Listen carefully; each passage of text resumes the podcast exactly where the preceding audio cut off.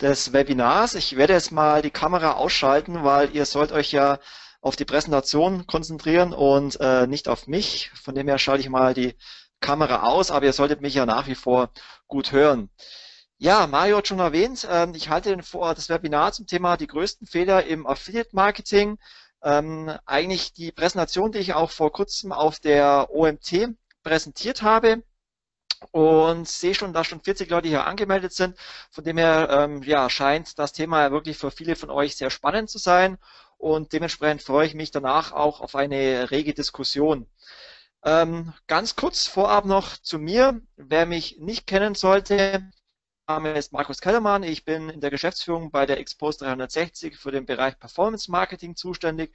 Bin verheiratet, habe ein Kind, bin schon relativ lang im Online-Marketing aktiv, seit 1999. Damals angefangen mit äh, klassischer Suchmaschinenoptimierung, ähm, damals noch Fireball, Alta Vista ähm, bin dann 2001 auch ins Affiliate Marketing gekommen, habe dort dann die ersten Affiliate-Programme für einen großen Versandhändler ähm, gestartet bei Superclicks und AdButler und Affiliate damals. Und ja, bin dann ähm, 2000 gewechselt zur Agentur Explido, habe dort dann ähm, ähm, ja, knapp sieben Jahre lang die Affiliate Marketing Abteilung aufgebaut mit zum Schluss 30 Mitarbeitern und bin jetzt seit 2013 selbstständig äh, mit der Agentur Expose 360. Ansonsten äh, schreibe ich viele Fachartikel, habe auch schon zwei Bücher rausgebracht, Affiliate Marketing Insights Teil 1 und Teil 2 betreibe auch das Portal affiliateblog.de und auch den Podcast Affiliate Musics den ihr euch gerne auch mal anhören könnt. Kommt jeden Monat kommt eine neue Ausgabe raus. Gerade heute ist auch die 49. Ausgabe herausgekommen, verfügbar auf termfrequenz.de oder auch bei iTunes oder Soundcloud könnt ihr euch die Folgen anhören, einfach nach Affiliate Music suchen. Heute gibt es ein super spannendes Interview zum Thema Content Affiliates. 360. Wir sind eine Online-Marketing-Agentur. Gibt es seit 2009. Wir sind eine inhabergeführte und unabhängige Agentur mit 40 Mitarbeitern in Augsburg und sind spezialisiert auf die Bereiche Suchmaschinenoptimierung, Suchmaschinenanzeigen bzw. PPC-Marketing und Affiliate-Marketing. Dann haben wir einige Veranstaltungen, die vielleicht der ein oder andere kennt, die Affiliate Networks und die Affiliate Conference in München. Und da auch gleich der Hinweis, ähm, wenn ihr es alle schafft, den, das Webinar bis zum Schluss euch anzuhören, dann wird am Ende des Webinars so in circa 45 Minuten bis 60 Minuten noch ein Ticket für die Affiliate Conference und die Affiliate Networks verlost. Also dranbleiben lohnt sich auf jeden Fall. Dann organisieren wir noch verschiedene Workshops unter dem Deckmantel der Affiliate Conference Academy. Das sind Tagesworkshops zum Thema Affiliate Marketing, unter anderem auch zum Thema äh, Fehler im Affiliate Marketing. Dann haben wir noch den Affiliate Innovation Day einmal im Jahr und die Digital Tomorrow. Und dann, wie gesagt, haben wir noch das Portal affiliateblog.de. Hier noch ein Auszug aus den Kunden, die wir betreuen in allen Branchen und ähm, ja, alles eigentlich dabei soll aber so weit schon gewesen sein mit der Eigenwerbung. Ähm, da möchte ich euch auch gar nicht mehr langweilen, sondern es geht ja um die größten Fehler im Affiliate-Marketing. Und ich habe mir jetzt mal ganz äh, speziell fünf Fehler herausgepickt, die aus meiner Erfahrung äh, immer relativ häufig noch vorkommen äh, im Affiliate-Marketing. Es gibt da sicherlich noch wesentlich äh, mehr Fehler, aber ich glaube, das würde jetzt den, den Zeitrahmen ähm, dieses Webinars von dem her würde ich sagen, äh, wenn euch das Thema insgesamt interessiert, wenn ihr das Webinar spannend findet, dann können wir gerne nochmal ein Folgewebinar durchführen, wo ich dann noch weitere Fehler präsentiere. Aber es hört euch erstmal dieses Webinar an, dann könnt ihr mir im Nachgang sagen, ob es euch gefallen hat, ob es euch weitergebracht hat. Und dann machen wir vielleicht noch ein zweites Webinar. Von dem her habe ich heute mal fünf Fehler herausgepickt, ähm, die, wie gesagt, relativ häufig äh, vorkommen. Vielleicht zum Einstieg gerade an diejenigen, die vielleicht noch neu in der Affiliate-Branche sind, wollte ich zu Beginn noch mal ganz kurz auf die Entwicklung der Affiliate-Branche im Allgemeinen eingehen, weil das ja auch immer spannende Themen sind, die für den einen oder anderen Advertiser äh, ganz relevant sind. Ich habe ein paar Folien mitgebracht. Das Affiliate Marketing entwickelt sich nach wie vor sehr positiv. Äh, laut einer Auswertung von PricewaterhouseCoopers, das ist eine große äh, Unternehmensberatung, lagen die Werbeausgaben 2016 bei knapp 984 Millionen Euro an Werbeprovisionen und Netzwerkkosten, die in Deutschland im Affiliate Marketing investiert wurden. Und sollen bis 2019 auf knapp eine Milliarde Euro steigen. Natürlich ist das Wachstum jetzt nicht mehr so wie von 2010 bis 2012, wo Affiliate Marketing noch ein relativ neuer, junger Kanal war. Ähm, dadurch ist letztendlich das Wachstum ein bisschen langsamer, aber dennoch ja sehr erfreulich, dass das Affiliate Marketing weiterhin wächst und auch die Werbeausgaben weiterhin wachsen. So eine ähnliche Erkenntnis kommt eine Umfrage des Affiliate-Netzwerkes CJ bei Conversant. Die haben nämlich ihre Advertiser gefragt, ob sie denn planen, das Affiliate-Budget 2016 zu erhöhen. Und da haben 72 Prozent der Werbetreibenden, die bereits Affiliate-Marketing machen, gesagt, dass sie eben 2016 ihr Affiliate-Budget erhöhen. Und das ist ja auf jeden Fall ein Zeichen dafür, dass es erfolgreich bei ihnen läuft und sie weiter Geld in, in den Kanal investieren auch noch eine Auswertung von iBusiness. Äh, die haben, glaube ich, mehrere tausend Online-Händler in Deutschland gefragt, welche Marketingkanäle sie zukünftig nutzen wollen. Und ähm, da haben 35 Prozent gesagt, dass sie zukünftig Affiliate Marketing noch mehr ähm, nutzen wollen als Affiliate als Marketingkanal, beziehungsweise 49 Prozent haben gesagt, dass sie ihn gleich äh, viel nutzen wollen. Also da sieht man, dass eigentlich ein Großteil der Online-Händler Affiliate Marketing zukünftig noch intensiver nutzen möchten auch auf die Frage, welche Marketing-Tools bei Online-Shops 2016 ähm, verwendet werden, haben 2016 46 Prozent der Online-Händler gesagt, dass sie bereits Affiliate-Marketing machen. Also knapp die Hälfte der Online-Shops betreiben bereits Affiliate-Marketing. Könnte man ja sagen, ist ja nur die Hälfte, aber dennoch ist das äh, meines Erachtens relativ viel. Vor allem, wenn man sieht, dass ähm, Affiliate-Marketing mehr Online-Händler verwenden, laut dieser Umfrage, als Display-Advertising oder auch Amazon. Von dem her ist es schon äh, eine relevante Kennzahl.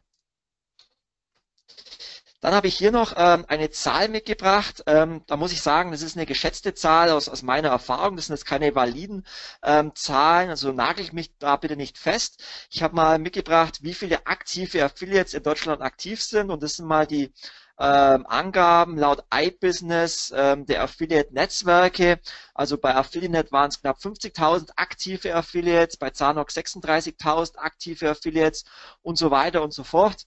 Ähm, ich bin jetzt mal davon ausgegangen, laut Schätzung, dass es ca. 30 Prozent Überschneidungen gibt. Das heißt, dass Affiliates auch bei mehreren Netzwerken aktiv sind und komme dann ähm, geschätzt auf ca. 110.000 aktive Affiliates, ähm, die in Deutschland eben aktiv Affiliate Marketing betreiben. Aktiv bedeutet, dass sie wirklich Klicks oder Views generieren. Wie gesagt, das ist eine grobe Schätzung, ähm, die allerdings so als, als erste Orientierungshilfe dienen soll.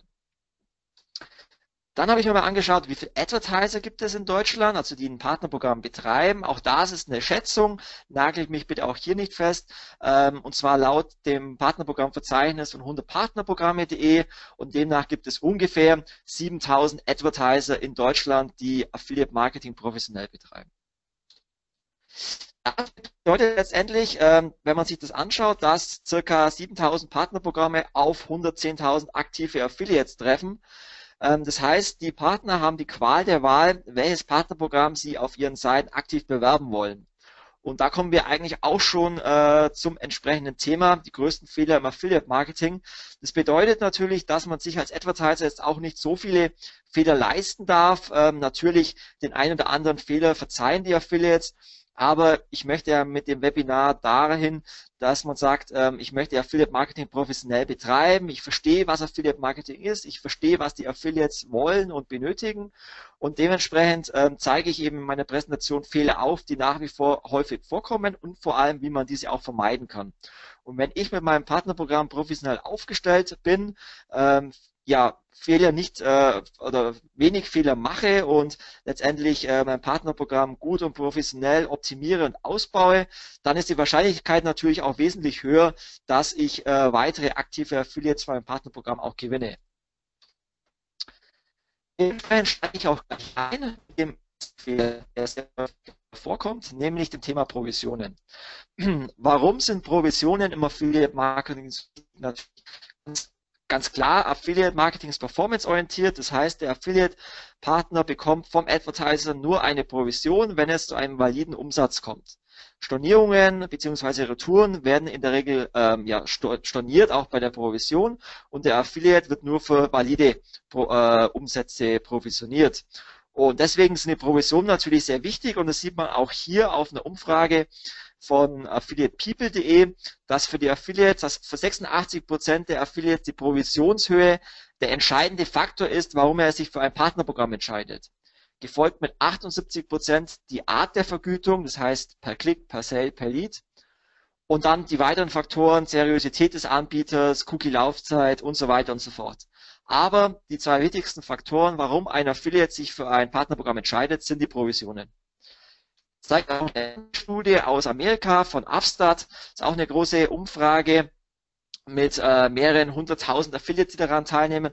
Auch hier ist es so, dass 62 Prozent der Affiliates gesagt haben, dass die Commission, also die Provision, äh, mit 62 Prozent der wichtigste Faktor ist, sich für ein Partnerprogramm zu entscheiden, gefolgt von äh, 17,1 Prozent die äh, Payment Terms und äh, das heißt auch hier die, die Art der Provision, gefolgt von 24 Prozent der Cookie-Laufzeit. Also die Faktoren sind wirklich ausschlaggebend, wie erfolgreich ein Partnerprogramm ist. Dennoch werden gerade bei den Provisionen nach wie vor viele Fehler gemacht und die möchte ich euch einfach mal aufzeigen. Der erste Fehler ist, den viele Partnerprogramme machen, dass sie zum Beginn des Partnerprogramms einfach mal eine Provision definieren, festsetzen und diese nie wieder verändern. Das sieht man bei ganz vielen Partnerprogrammen, wenn man regelmäßig äh, bei Affiliate oder Zanox oder in anderen Netzwerken mal reinschaut, dass ein neues Partnerprogramm startet, eine fixe Provision einstellt zum Programmbeginn. Und wenn man dann ähm, ja regelmäßig eine Recherche durchführt, stellt man fest, dass ganz, ganz viele Partnerprogramme ihre Provisionen gar nicht mehr verändern. Ähm, Vielleicht kennt der ein oder andere unser Partnerprogramm Suchmaschine affiliates.com.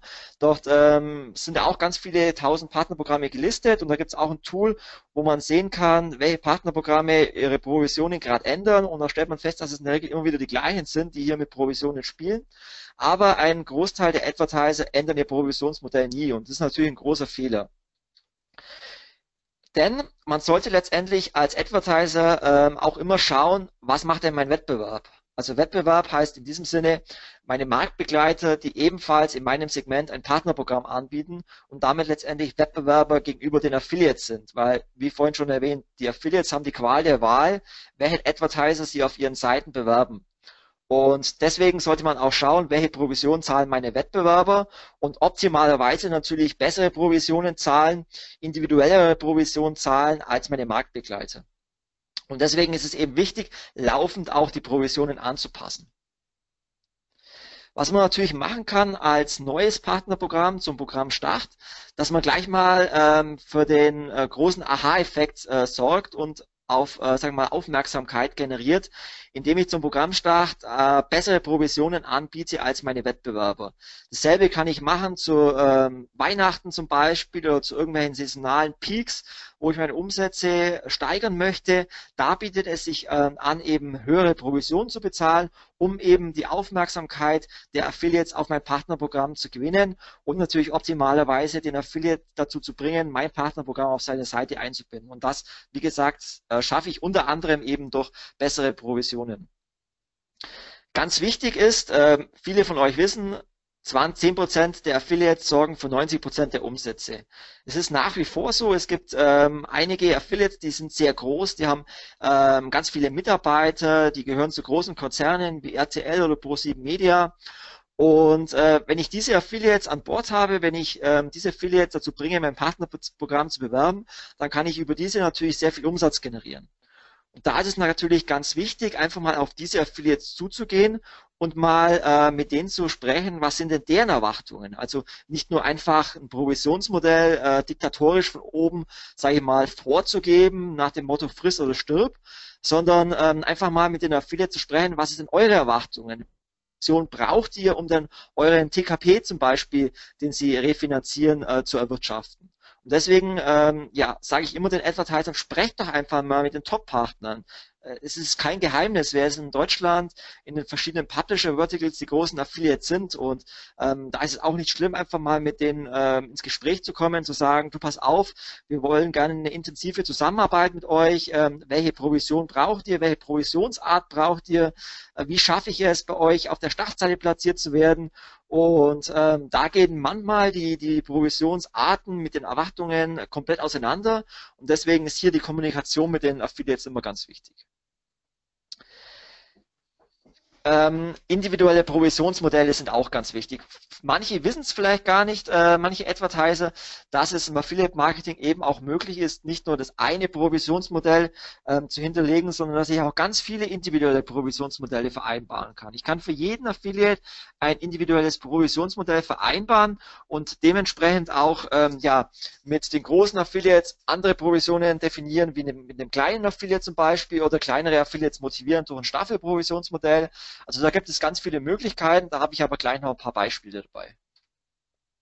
Das heißt, durch solche äh, höheren Provisionen, durch Staffelprovisionen, kann ich unter anderem eben einen Anreiz schaffen bei den Affiliates, äh, mein Partnerprogramm aktiver zu bewerben. Und äh, auch ein Beispiel habe ich gleich noch dabei für Basket Tracking. Das ist auch ein häufiges Problem, ähm, auf das ich immer wieder treffe bei dem einen oder anderen Advertiser, wenn er äh, neues Partnerprogramm startet, dann kommt häufig die Frage auf, ja, wie hoch muss denn meine Provision sein? Und wenn man dann die Provision analysiert, beziehungsweise die Produkte ähm, analysiert, dann stellt man häufig fest, dass manche Advertiser bei bestimmten Produktkategorien andere Margen haben, wie vielleicht bei anderen Produkten. Und dann stellt man sich die Frage, ähm, ja, für dieses Produkt kann ich nicht so viel Provision bezahlen, weil es die Marge nicht hergibt. Und wenn man da genauer nachbohrt, stellt man fest, dass vielleicht für dieses Produkt eine höhere Marge vorhanden wäre. Das heißt, der Advertiser könnte theoretisch hier mehr Provision bezahlen wie für eine andere Produktkategorie. Und das sollte man sich zunutze machen, denn ich habe als Advertiser die Möglichkeit, verschiedene Produkte auch unterschiedlich zu provisionieren in Form von dem Basket Tracking. Das heißt, ich kann in den Netzwerken hinterlegen, hinterlegen, dass ich sage, für Produktgruppe A zahle ich 5% Provision und für Produktgruppe B zahle ich Y% Provision. Das ist äh, eine technische Einstellung, die man auch äh, im Shop letztendlich äh, über ein Tracking Pixel äh, einbinden muss, aber es ist auf jeden Fall möglich und sollte man eben auch nutzen, wenn man unterschiedliche Margen in seinem Online-Shop hat. Und dann sollte man auch kreativ sein. Da habe ich aber auch gleich noch ein paar Beispiele dabei habe ich mal ein ja, Negativbeispiel dabei von einem Partnerprogramm ähm, Office World bei Affiliate, ähm, der hier ein Partnerprogramm gestartet hat und ähm, ja, hier kommuniziert eine Programmbeschreibung, Publisher erhalten 6% pro Sale. Kann man natürlich so machen, gerade zum Einstieg, aber wie gesagt, man sollte halt dann letztendlich äh, mit der Zeit auch mal äh, das Provisionsmodell variieren oder ändern. Aber äh, so ein Provisionsmodell ist halt nicht wirklich optimal und nicht wirklich kreativ. Von dem her ähm, ja, habe ich auch noch ein paar Beispiele dabei, wie man es vielleicht besser machen könnte. Hier ein sehr gutes Beispiel von Lottohelden. Die haben ein äh, Staffelprovisionsmodell und ein Lifetime-Provisionsmodell. Das heißt, zum einen haben sie ein Staffelprovisionsmodell, wo sie eine höhere CPL-Provision bezahlen, desto mehr Kunden ein Affiliate liefert. Das heißt, wenn ein Affiliate-Partner bis zu 500 Kunden liefert, bekommt er 12% pro Lead. Bei 500 bis 1000 ähm, Kunden bekommt er 16 Euro pro Lead und ab 1000 ähm, Kunden bekommt er 20 Euro pro Lead. Das ist eine äh, aktive Staffelprovision, wo ich dem Affiliate zeige, desto mehr Kunden du mir bringst, desto mehr kannst du verdienen. Damit möchte ich letztendlich den Affiliate motivieren, mehr zu machen. On top zahlt Lottohelden dann noch umsatzabhängig eine ähm, ja, prozentuale Provision. Das heißt, zwei Prozent alle Umsätze, äh, die der Kunde, den der Affiliate letztendlich vermittelt, ähm, im ersten bis zwölften Monat äh, für diesen Umsatz bekommt der Affiliate nochmal zwei Prozent on top. Und was ich sehr toll finde, was leider sehr wenige machen, ist ein Lifetime-Provisionsmodell. Man muss sich immer ähm, man muss immer bedenken, der Affiliate-Partner ähm, bringt eine Werbeleistung für den Advertiser. Das heißt, er bewirbt aktiv das Partnerprogramm, hat vielleicht sogar noch eine Branding-Wirkung und äh, ja, liefert letztendlich dem Advertiser einen Neukunden. Ob dann letztendlich der Kunde im Shop konvertiert oder wie aktiv der, der Kunde dann im Shop einkauft, darauf hat meistens der Affiliate keinen Einfluss mehr, sondern in der Regel der Advertiser. Umso schöner ist es natürlich, wenn der Advertiser das honoriert und dem Affiliate für den Neukunden sogar noch eine Live-Provision bezahlt, Lifetime-Provision bezahlt. In dem Fall ist es so, wenn äh, der Kunde, den der Affiliate geliefert hat, zum Beispiel auch nach dem 13. Monat noch aktiv Lotto spielt, dann bekommt der Affiliate-Partner im Nachgang nochmal 1,25 Prozent vom Umsatz. Also desto länger ein Kunde äh, Lotto spielt, desto mehr kann der Affiliate verdienen. Und mit diesem Provisionsmodell kann sich natürlich Lottohelden sehr gut von Wettbewerbern hervorheben und äh, meines Erachtens auch ein sehr faires Provisionsmodell gegenüber dem Affiliate-Partner. Hier ein Beispiel, äh, wie man Basket-Tracking äh, machen kann, vom, von Thomas Cook zum Beispiel. Hier ist es so, dass ähm, ja gerade Reiseanbieter ja unterschiedliche Margen haben und Thomas Cook hat zum einen ein Staffelmodell, aber eben auch Basket-Tracking. Das heißt, für Hotelreisen werden 14 Euro Provision bezahlt und für Last-Minute-Reisen 55 Euro Provision. Einfach, weil bei Last-Minute-Reisen wesentlich höhere Margen äh, Thomas Cook zur Verfügung stehen, wie zum Beispiel bei Hotelbuchungen. Und damit kann ich, wie gesagt, unterschiedlich, wie meine Marge ist, dem Affiliate höhere Provisionen anbieten. Dann hier ein sehr gutes Beispiel, wie man Provisionen transparent äh, vermarkten kann. Das ist ein Beispiel von Base, ein Mobilfunkanbieter. Ähm, das heißt, wenn ich ein äh, klassisches Provisionsmodell habe, wo ich sage, der Affiliate bekommt jetzt irgendwie 10% vom Umsatz, dann muss ich in der Regel der Affiliate erstmal selber ausrechnen, okay, 10%, äh, das kann ich so und so viel verdienen. Wenn ich aber ganz transparent in der Programmbeschreibung schon ein Rechenbeispiel habe, dann mache ich es dem Affiliate leichter, sich auszurechnen, was er denn verdienen kann. In dem äh, Beispiel zeigt Base ganz klar, okay, mein Tarif kostet 24,99 Euro im Monat. Äh, wenn ein Kunde bei mir abschließt, dann sind das im Jahr 599 Euro, äh, was der Tarif den Kunden kostet. Davon bekommt der Affiliate-Partner 17% äh, Provision. Das heißt letztendlich 100 Euro Provision. Wenn der Kunde zusätzlich noch ein äh, iPhone 6s bestellt, kostet monatlich äh, 20 Euro, das heißt im Jahr 240 Euro, bekommt er dafür nochmal 15 Prozent, noch 15 Euro Provision. Das heißt, der Affiliate kann mit diesem Tarif letztendlich eine Provision von 116 Euro verdienen. Wenn ich jetzt in der Programmbeschreibung nur reingeschrieben habe, der Affiliate-Partner verdient 17 Prozent Provision plus 15 Euro Provision, dann schaut das äh, wesentlich geringer aus, wenn ich ihm gleich hier so ein Rechenbeispiel aufzeige. Und so kann man auch ganz transparent mit dem Rechenbeispiel dem Affiliate-Partner aufzeigen, was er verdienen kann und kann sich damit vielleicht auch abheben von den Wettbewerbern. Dann hier ein ähm, sehr kreatives Provisionsmodell von VSO, das ist ein Softwareunternehmen aus Amerika. Die zahlen zum Beispiel standardmäßig den Affiliate-Partnern 30% Provision und desto aktiver der Affiliate den Advertiser bewirbt, desto mehr kann ähm, der Affiliate verdienen.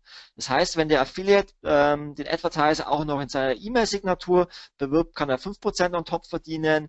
Wenn er ihn über den Messenger, den er verwendet, bewirbt, kann er nochmal 5% on top verdienen.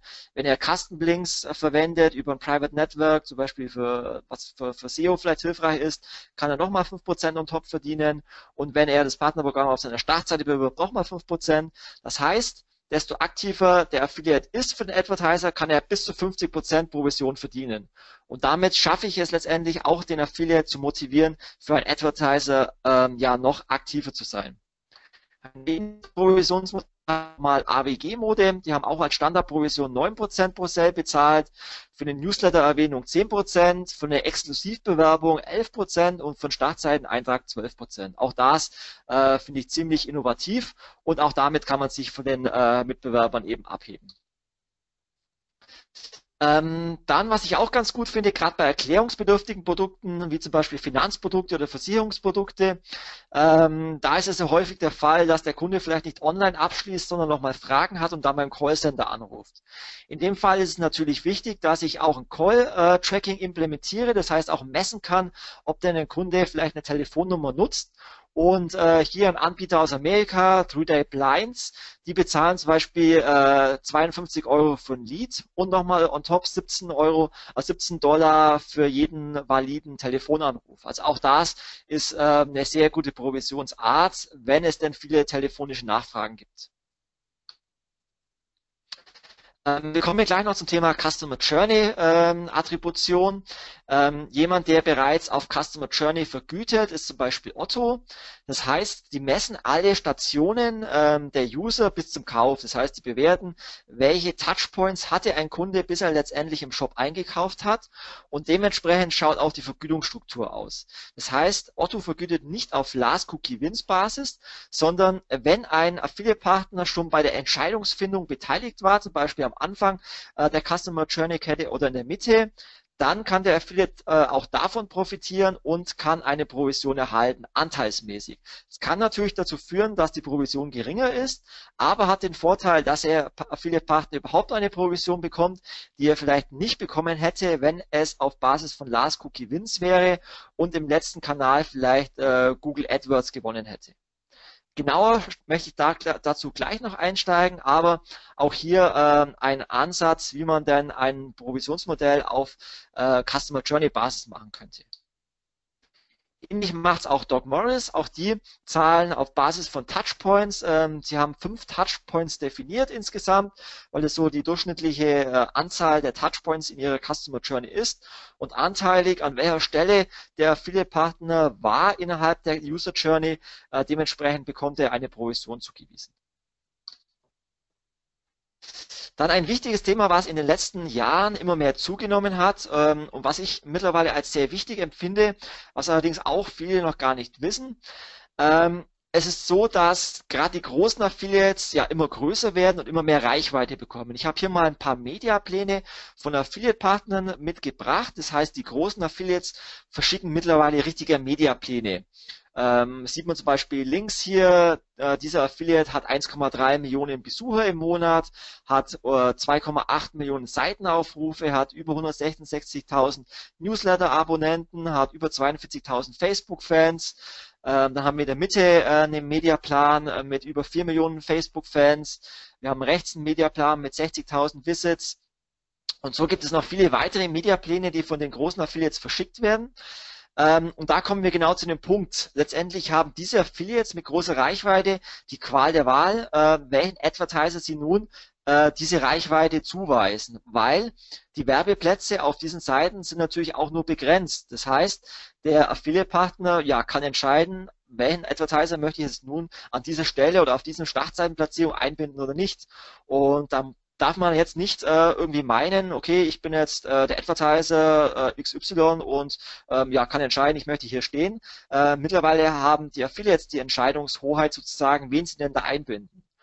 Und deswegen ähm, ja, gehen viele äh, große den Weg, dass sie eben diese prominenten Platzierungen für den sogenannten äh, WKZ, das heißt Werbekostenzuschlag anbieten. Habe ich auch hier Beispiele dabei.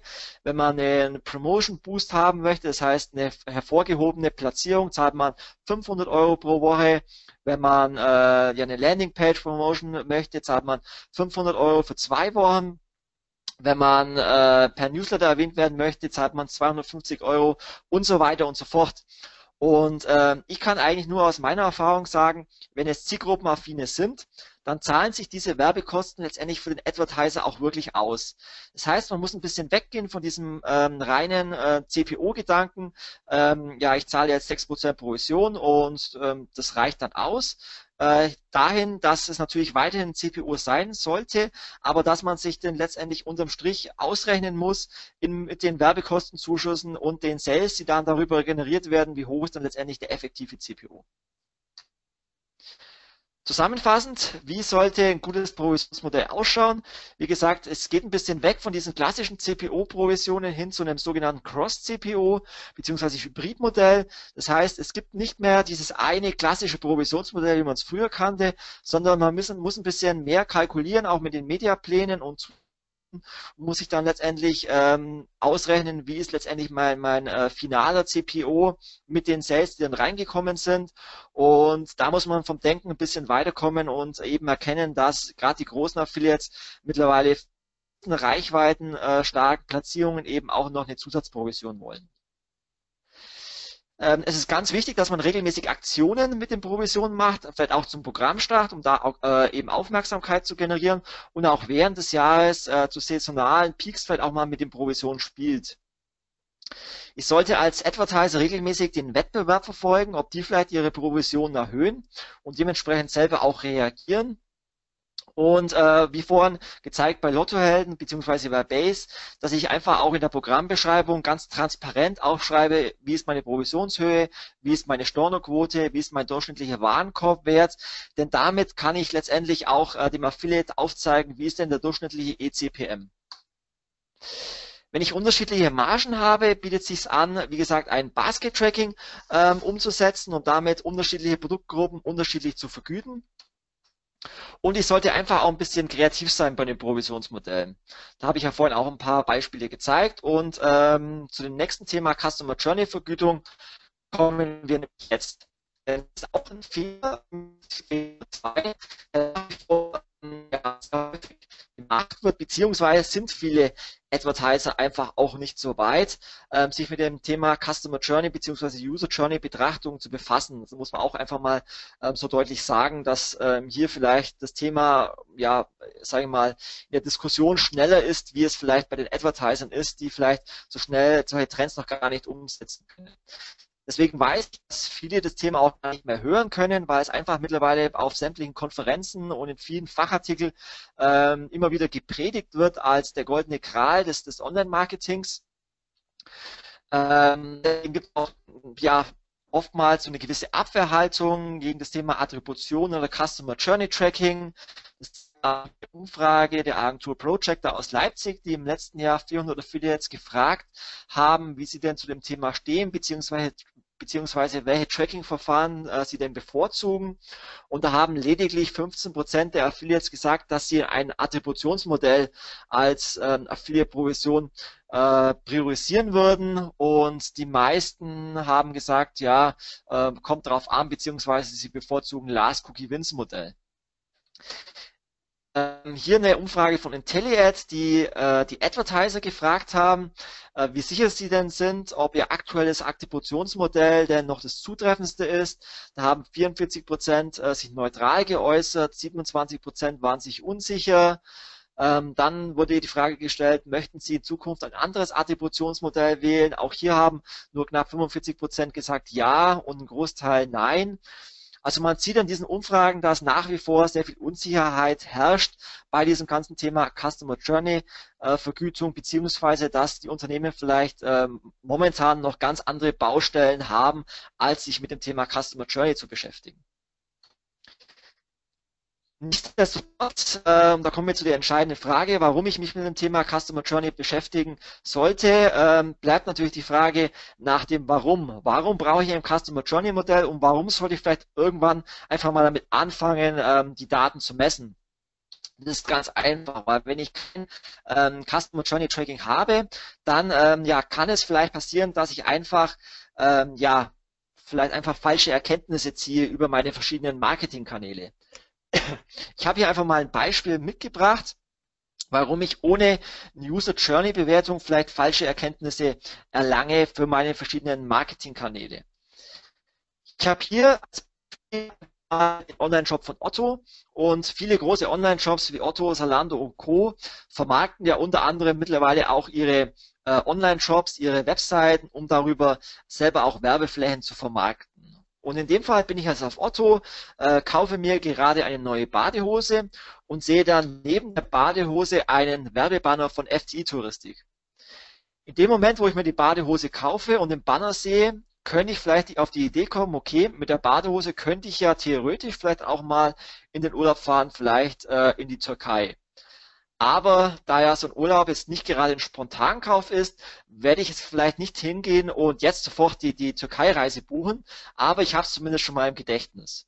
Ein paar Tage später mache ich mir vielleicht intensiver Gedanken und recherchiere vielleicht ein bisschen im Internet komme dann auf einen Affiliate-Reiseblog, in dem Fall Türkei-Reiseblog und informiere mich vielleicht, welche Sehenswürdigkeiten, welche äh, Aktivitäten kann ich denn äh, mir in der Türkei anschauen, was kann ich mir in Istanbul anschauen und so weiter und so fort. Und sehe dann hier wieder einen Banner von FDI Touristik. Und ähm, ja, irgendwann, nach ein paar Tage später, komme ich dann zu dem Schluss, okay, jetzt bin ich überzeugt, jetzt äh, will ich einen Türkei-Urlaub buchen. Also was mache ich ein paar Tage später? Ich gehe zu Google, ein FTI-Touristik, sehe die Google AdWords-Anzeige, klicke auf die AdWords-Anzeige und buche dann die Türkei-Reise. Ohne Customer Journey-Betrachtung, wenn ich mir meine ähm, Sales-Zahlen anschaue, komme ich dann vielleicht zum Entschluss, okay, der Kunde hat auf meiner Seite eingekauft, weil er auf Google AdWords geklickt hat. Und komme vielleicht dann irgendwann zu dem Entschluss, hm, eigentlich ist meine Displayanzeige und meine Affiliate-Anzeige gar nicht relevant für die Bestellungen, also fahre ich das Budget vielleicht nach unten. Wenn ich allerdings ein Customer Journey Tracking implementiert habe, dann sehe ich ganz genau, dass der Kunde nur deswegen die Türkei-Reise gebucht hat, weil er vor der Google AdWords-Klick auf einer Affiliate-Seite war, sich dort informiert hat und zuvor vielleicht noch ein Display-Banner gesehen hat. Und nur wenn ich diese Erkenntnis habe über ein Customer Journey Tracking, kann ich auch ähm, ja mein Budget besser einplanen. Das heißt, unterm Strich, ich muss im Unternehmen irgendwann klassisch wegkommen, das Silo-Denken aufbrechen und letztendlich ähm, das Marketing ganzheitlich betrachten. Also nicht nur die einzelnen Marketingkanäle betrachten, sondern wirklich mir ähm, alle Marketingkanäle ganzheitlich betrachten und auch schauen, wie ist denn der Kunde über welche Marketingkanäle letztendlich in den Shop gekommen und wann hat er eingekauft. Ich weiß, dass es für viele ähm, ja noch zu weit ist, zu sagen, ich brauche es eine Vergütung auf Customer Journey Basis oder ich brauche es eine, eine Bewertung aller Touchpoints. Aber es ist vielleicht irgendwann mal der Anfang gekommen, bei vielen Online-Shops sich zumindest mit der Thematik auseinanderzusetzen und einfach mal mit einem der vielen Anbieter wie AdClear, wie ähm, Exactech, mit IntelliAd und äh, wie sie äh, auseinanderzusetzen und äh, vielleicht früher oder später einfach mal so ein Customer Journey Tracking zu implementieren, um einfach auch mal ein paar Monate die Daten zu messen, um dann vielleicht mehr Erkenntnisse darüber zu gewinnen. Drei, Tracking, Tracking, Tracking. Es kommen nach wie vor extrem viele Fehler im Tracking vor. Und ich habe hier mal die häufigsten Tracking-Fehler mitgebracht. Einer der größten Fehler dass es fehlerhafte Einstellungen in der Cookie-Weiche gibt. Also viele wissen ja, eine Cookie-Weiche entscheidet letztendlich, über welchen äh, Marketingkanal auf Last Cookie Wins ist denn eine Bestellung im Shop zustande gekommen. Und die Fehler, die mir ähm, da häufig vorkommen, ist, dass in der Cookie-Weiche keine klare Priorisierung stattfindet nach View- und Klickbasis. Ähm, da ist die Empfehlung, dass ein Klick immer höher priorisiert werden sollte als ein View, dass man die Cookie-Laufzeit entsprechend priorisieren sollte. Bei vielen Advertisern fehlt auch die Transparenz, wie denn die Cookie-Weiche momentan genau aufgesetzt ist und wie die Priorisierung hinterlegt ist. Und ich kenne auch viele Advertiser, ähm, ja, wenn man die fragt äh, und Affiliate-Marketing startet und sagt, wie ist denn momentan eure Cookie-Weiche eingestellt, dann kommt die Aussage, ja, das wissen wir jetzt gar nicht genau, das hat mal ein Programmierer von uns erstellt. Es kommt leider sehr häufig vor und deswegen mein Appell, sich äh, intensiver mit seiner Cookie-Weiche auseinanderzusetzen, weil da kann man einfach auch sehr viele Fehler machen. Auch ein weiterer Fehler, der beim Tracking sehr häufig passiert, ist, dass zu viele Tracking-Technologien parallel im Einsatz sind. Ähm, natürlich ähm, kommt es vor, dass man äh, Google Analytics verwendet, oder eine andere Tracking-Technologie, dann die Cookie-Weiche noch im Einsatz hat und dann natürlich das Affiliate-Netzwerk-Tracking äh, noch im Einsatz hat. Aber desto mehr Tracking-Technologien ich aneinanderreihe, desto häufiger ist die Fehleranfälligkeit. Und ähm, unsere Erfahrung ist eigentlich, von äh, Tracking-Technologie zu Tracking-Technologie kann man davon ausgehen, dass immer 10% äh, Abweichungen zustande kommen, weil es einfach äh, bei der View-Betrachtung oder bei der Klick-Betrachtung einfach immer Fehlerquellen gibt. Von dem wir einfach ein bisschen aufpassen, wenn man zu viele Tracking-Technologien parallel einsetzt ähm, weil es kommt letztendlich äh, dadurch zu sogenannten Redirect-Ketten. Das heißt, die eine Tracking-Technologie leitet an die andere und die an die andere. Und da kommt es häufig vor, dass es zu Umschreibungen kommt. Das heißt, dass eine Tracking-Technologie den äh, Deep Link der anderen Tracking-Technologie umschreibt ähm, und dann kann es zum Beispiel immer sein, dass auf einmal der Deep Link zu lang ist und von einer Tracking-Technologie nicht mehr richtig äh, umgesetzt wird. Das ist auch ein Fehler, der mir schon das ein oder andere Mal auch vorgekommen ist. Dann, was man auch ähm, immer wieder sieht, ist, dass ein sogenannter On-Site-Pixel nicht auf allen Seiten eingebaut ist. Also es gibt da zum Beispiel die Container-Tags von Zanox, Trade Doubler, Affiliate und Co., wo man eben unter anderem ähm, ja neue Publisher-Modelle einbinden kann, wie Display Publisher oder Re-Engagement-System und gerade wenn man zum Beispiel Retargeting im Affiliate-Kanal umsetzt, dann ist es eben wichtig, den äh, User auch zu identifizieren im Shop. Und da ist es eben wichtig, den On-Site-Pixel nicht nur auf der Startseite zu implementieren oder im Checkout-Prozess, sondern wirklich auch auf der Kategorie oder auf der Produktebene. Und das machen häufig auch äh, viele noch falsch. Ähm, dann kommt es häufig vor, dass einfach der Tracking-Pixel der Netzwerke einfach falsch implementiert wird, dass entweder bestimmte Variablen komplett fehlen oder ähm, ja, dass die Variablen nicht dynamisch eingebunden wird und dann nicht richtig überschrieben werden im Checkout-Prozess. Ähm, auch da sollte man auf jeden Fall regelmäßig Tracking-Tests durchführen, ob denn das Tracking richtig eingebunden ist. Dann ist es ähm, so, dass die Affiliate-Netzwerke oder die Affiliate-Technologien auch ähm, mehrere Te äh, Tracking-Technologien parallel anbieten. Also das klassische Tracking ist ja das Cookie-Tracking. Da muss man allerdings sagen, dass äh, mittlerweile über 20 Prozent äh, der Cookies von Adblockern geblockt werden oder auch von Firewalls oder anderen äh, Technologien. Und da gibt es mittlerweile viele Parallelsysteme wie Fingerprint-Tracking oder Session-Tracking. Ähm, damit es aber funktioniert, muss man es eben auch in seinem Shop integrieren. Also da einfach auch bei der Technik nochmal nachfragen, wenn man ähm, das Affiliate-Tracking implementiert hat, ob denn auch ein Session-Tracking oder ein Fingerprint-Tracking im Shop integriert ist. Und der Klassiker, den sicherlich viele kennen, durch ein Shop-Release oder irgendwelche Änderungen im Checkout-Prozess wird auf einmal der Tracking-Pixel ähm, der Affiliate-Netzwerke einfach entfernt. Und äh, ja, man stellt dann irgendwie nach zwei Wochen fest, es sind ja gar keine äh, Affiliate-Bestellungen mehr reingekommen und stellt dann fest, durch ein Release äh, wurde irgendwie der Tracking also das kommt leider nach wie vor sehr häufig vor. Deswegen auch hier mein Appell, äh, mindestens einmal in der Woche einen Tracking-Test über verschiedene Devices äh, durchführen, um auch regelmäßig zu schauen, ob das Tracking noch funktioniert beim Thema Tracking sind, äh, möchte ich auch das Thema fehlendes Mobile Tracking ansprechen. Also das Thema Mobile wird ja immer aktiver. Das heißt, wir wissen schon, dass äh, Starbucks, dass 2015 ähm, der Anteil der mobilen Transaktionen bei Zanox schon bei 26 Prozent lag. Das entspricht einem Wachstum von 79 Prozent im Vergleich zum Vorjahr. Ähm, es gibt eine aktuelle Auswertung von Zanox, dass mittlerweile die mobilen Bestellungen über Smartphones und Tablets sogar bei 30 Prozent liegen. Das heißt, es werden immer mehr Bestellungen, die über Smartphones und Tablets generiert werden im Affiliate Marketing. Und äh, alleine im Dezember hat Sandbox über 2,8 Millionen Bestellungen über Mobile Devices generiert. Und äh, das auch den, den allgemeinen Trend, dass bereits 2014 äh, fünfmal so viel ähm, ja, mobile Endgeräte verkauft wurden wie Desktop-PCs. Und das sieht man auch Studie in Amerika, dass die Erwachsenen in Amerika am Tag äh, 62 Prozent der Zeit äh, im Internet über mobile Endgeräte verbringen und nur noch 38 Prozent am Desktop-PC.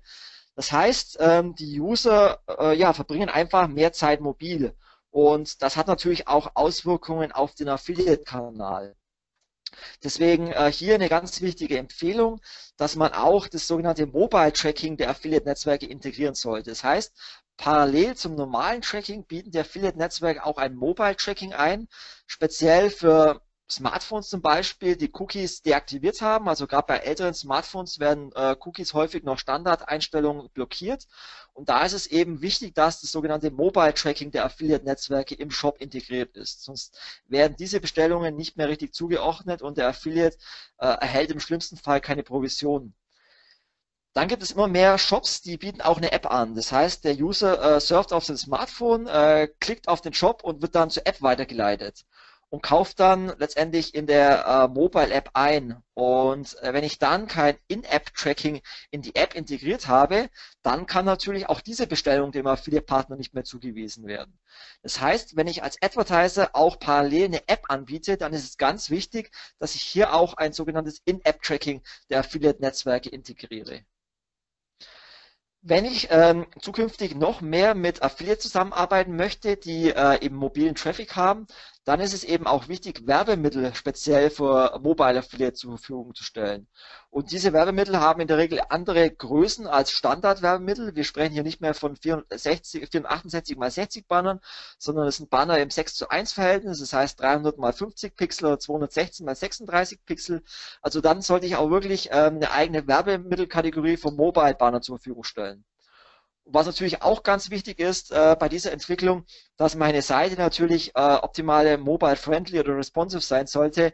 Es bringt mir natürlich nichts, wenn über 30 Prozent der Affiliates mir Kunden äh, über Smartphones und Tablets schicken und mein Online-Shop dann nicht für mobile optimiert ist. Das ist natürlich auch ein ganz wichtiger Faktor, aber ich denke, das brauche ich auch nicht weiter äh, erwähnen. Mal ein paar Beispiele äh, von Bannern auf Mobile Affiliates. Wie gesagt, immer mehr Affiliate-Partner auch haben ihre Seite mobile optimiert und die brauchen dann natürlich auch kleinere Banner, um das Partnerprogramm äh, richtig bewerben zu können. Äh, das gut macht, sind zum Beispiel MyDays oder ZooPlus. Ähm, die bieten eine eigene Werbemittel an, speziell für Mobile Affiliates. Äh, also hier ein gutes Beispiel, wie man es machen sollte. Ein schlauer Mann, der Sascha Lobo, den kennen ja sicherlich viele, ein Vordenker zum Thema äh, Internet und äh, Kolumnist, hat einen sehr interessanten vor, äh, Satz vor, vor kurzem auf einer Konferenz ähm, gesagt, den ich sehr spannend fand. Ähm, es ist ja mittlerweile so, dass Mobile mittlerweile allgegenwärtig ist und eigentlich in unserem Alltag überall verankert ist. Von dem her hat er gesagt, dass man eigentlich gar nicht mehr vom mobilen Internet sprechen sollte, sondern dass mobil eigentlich so allgegenwärtig ist, dass man mittlerweile eigentlich eher vom Internet versus stationärem Internet sprechen sollte und nicht mehr vom Mobile Internet, weil über kurz oder lang das mobile Internet den, ja, das Internet Surfen auf dem Desktop-PC irgendwann überholt hat. Und deswegen geht die Entwicklung sehr stark Richtung Mobile und deswegen ja, einfach der Satz Internet versus stationärem Internet. Und irgendwann wird es auch soweit sein. Und das führt natürlich zum nächsten Punkt, weil wenn ähm, der mobile Traffic immer mehr zunimmt, heißt es ja auch, dass sich immer mehr Menschen vielleicht mobile informieren, vielleicht auf dem Weg zur Arbeit oder im Bus oder im Zug, ähm, auf irgendwelchen Affiliate-Seiten herumsurfen, Preise vergleichen auf irgendwelchen Preisvergleichsseiten und dann nach Hause kommen oder in die Arbeit kommen, sich an ihren Desktop-PC setzen, dann die Seite aufrufen und dort bestellen. Das heißt, dieser mobile äh, Trend bedeutet letztendlich immer mehr ein Medienbruch äh, von den verschiedenen Devices. Das heißt, ich surfe eben, äh, auf dem Smartphone und schließe vielleicht auf dem Desktop-PC ab. Und das bedeutet, dass vielleicht der Traffic, den ein Affiliate liefert, nicht mehr richtig vergütet wird oder nicht mehr richtig zugeordnet werden kann. Und deswegen wird es immer wichtiger, dass ich ein sogenanntes Cross-Device-Tracking habe. Das heißt, dass ich alle verschiedenen Devices übergreifend auch messen kann. Und ähm, ich weiß, dass viele Anbieter sagen, sie können Cross-Device-Tracking, auch immer mehr Affiliate-Netzwerke sagen, ja, sie können Cross-Device-Tracking, aber um wirklich alle Kanäle relevant tracken zu können, muss ich letztendlich irgendwann Cross-Device auch kanalübergreifend einbinden. Es, es, reicht nicht aus. Es ist natürlich ein erster Ansatz und hilfreich, ein Cross-Device innerhalb des Affiliate-Kanals zu haben, aber ähm, das, der richtige Weg ist natürlich ein Cross-Device-Tracking über alle Marketingkanäle hinweg zu haben. Und da gibt es meines Erachtens aktuell äh, sehr wenige Anbieter, die das richtig gut können. Das richtig kann ist natürlich Facebook, die mit über 1,55 Milliarden User-IDs, ähm, die sie device-übergreifend einfach äh, tracken können, eben äh, Smartphone, Tablets und Desktop-PC einfach auswerten können und große Anbieter wie Microsoft ähm, und viele weitere nutzen bereits das Cross-Device-Tracking von Facebook, um darüber eben äh, ja Cross-Device tracken zu können. Und äh, über äh, verschlüsselte Daten kann äh, Facebook äh, mit ihrer Technologie Atlas, die sie vor einigen Jahren gekauft haben, sogar schon CRM-Daten integrieren. Also dieses Tool ist relativ mächtig und ähm, das bietet sich an, also Atlas, die Technologie von Facebook, um wirklich als Unternehmen auch Cross-Device-Tracking umzusetzen. Genauso wie Google, das heißt, jeder, der einen Google-Account hat, ob es jetzt äh, Google Mail ist oder Google Plus oder allgemein die Google-Suche, ist in der Regel auch äh, eingeloggt, sowohl auf dem Smartphone als auch auf dem Desktop-PC. Deswegen kann natürlich Google auch sehr gut zuordnen, ob der User jetzt über sein Smartphone gesurft hat und anschließend auf dem Desktop-PC. Und auch Google geht da mittlerweile schon sehr aktiv auf die Unternehmen zu und bietet dieses Tracking als Tracking-Technologie an. Dann gibt es natürlich viele weitere Anbieter, äh, mathematischen Berechnungen sozusagen Cross-Device anbieten. Einer ist zum Beispiel E-Matrix, das ist eine Telekom-Tochter, wo sich die großen äh, Vermarkter, das heißt die Argo-Vermarkter zusammengeschlossen haben, um mit ihrer großen Display-Reichweite eben ähm, ja größtmögliche Reichweite zu generieren, um damit eben äh, mit mathematischen Berechnungen ein Cross-Device-Tracking anbieten zu können oder auch Criteo oder andere Anbieter. Das ist natürlich auch noch eine Möglichkeit, eben äh, den Advertisern Cross-Device-Tracking anzubieten kommen wir zum Film, der äh, auch häufig vorkommt, das sind Sales Rallies. Also äh, Sales Rallies macht man, um letztendlich äh, die Umsätze zu steigern, um seine Affiliates damit zu motivieren, mehr Sales zu generieren. Und auch da werden häufig äh, Fehler gemacht, ähm, weil solche Sales Rallies häufig ohne Strategie vorbereitet werden. Das heißt, wenn ich so eine Sales Rally mache, um damit meine äh, ja, Partner zum Beispiel zu motivieren, mehr Sales zu generieren, weil sie dann vielleicht äh, ja was gewinnen können oder ein, ja, eine höhere Provision zu bekommen oder Bonus zu bekommen, dann sollte ich mir natürlich vorher überlegen, was ist denn mein Ziel mit einer Sales Rally? Möchte ich darüber erst neue Partner gewinnen? Möchte ich meinen Umsatz steigern? Möchte ich meine Partner aktivieren, aktiver zu werden? Möchte ich inaktive Partner motivieren? Ähm, da sollte ich mir natürlich vorher eine Strategie überlegen, was ich denn mit, mit einer Sales Rally genau erreichen möchte. Und ähm, häufig sehe ich es eben auch, wenn so eine Sales Rally gemacht wird. Ich habe da auch gleich noch ein Beispiel dabei, dass bei so einer Sales Rally zum Beispiel kleinere Affiliates oder neue Affiliates und inaktive Affiliates meistens überhaupt nicht beachtet werden, sondern es wird eine Sales Rally gemacht, wo, wo es heißt, ähm, ja, die drei Affiliates mit den meisten Sales in den nächsten zwei Monaten, die können was gewinnen. Und dann ist es so, dass die großen Top-Affiliates meistens eh ähm, ja auch in den nächsten Monaten Top-Affiliates sein werden und die kleineren neuen Affiliates wissen ganz genau, dass sie an so einer Sales Rally gar nicht teilnehmen brauchen, weil sie eh äh, ja gegen die großen Top-Affiliates gar nicht drankommen werden. Und deswegen ist es wichtig, bei so einer Strategie für eine Sales Rally auch an die kleinen Affiliates zu denken. Äh, es fehlen oftmals auch Anreize, äh, eben gerade wie gesagt für die kleineren Affiliates aktiv zu werden und äh, wie man die Anreize schafft, zeige ich gleich. Aber hier mal ein Beispiel, wie man es eben nicht machen soll, sollte. Ähm, hier wurde eben eine Sales Rally gemacht und ähm, die besten Affiliates wurden extra belohnt und setzten für die umsatzstärksten Affiliates während der Sales Rally folgende Barpreise aus. Der erste Platz bekam 600 Euro und der zweite bis fünfte Platz je 100 Euro. Und ja, so sollte man es eben nicht machen, weil wie gesagt, die kleineren Affiliates oder neuen Affiliates wissen ganz genau, dass sie nicht teilnehmen brauchen, weil sie eben an den ersten Platz gar nicht drankommen werden, äh, geschweige davon, dass 600 Euro nicht wirklich ein Anreiz ist für einen großen Affiliate.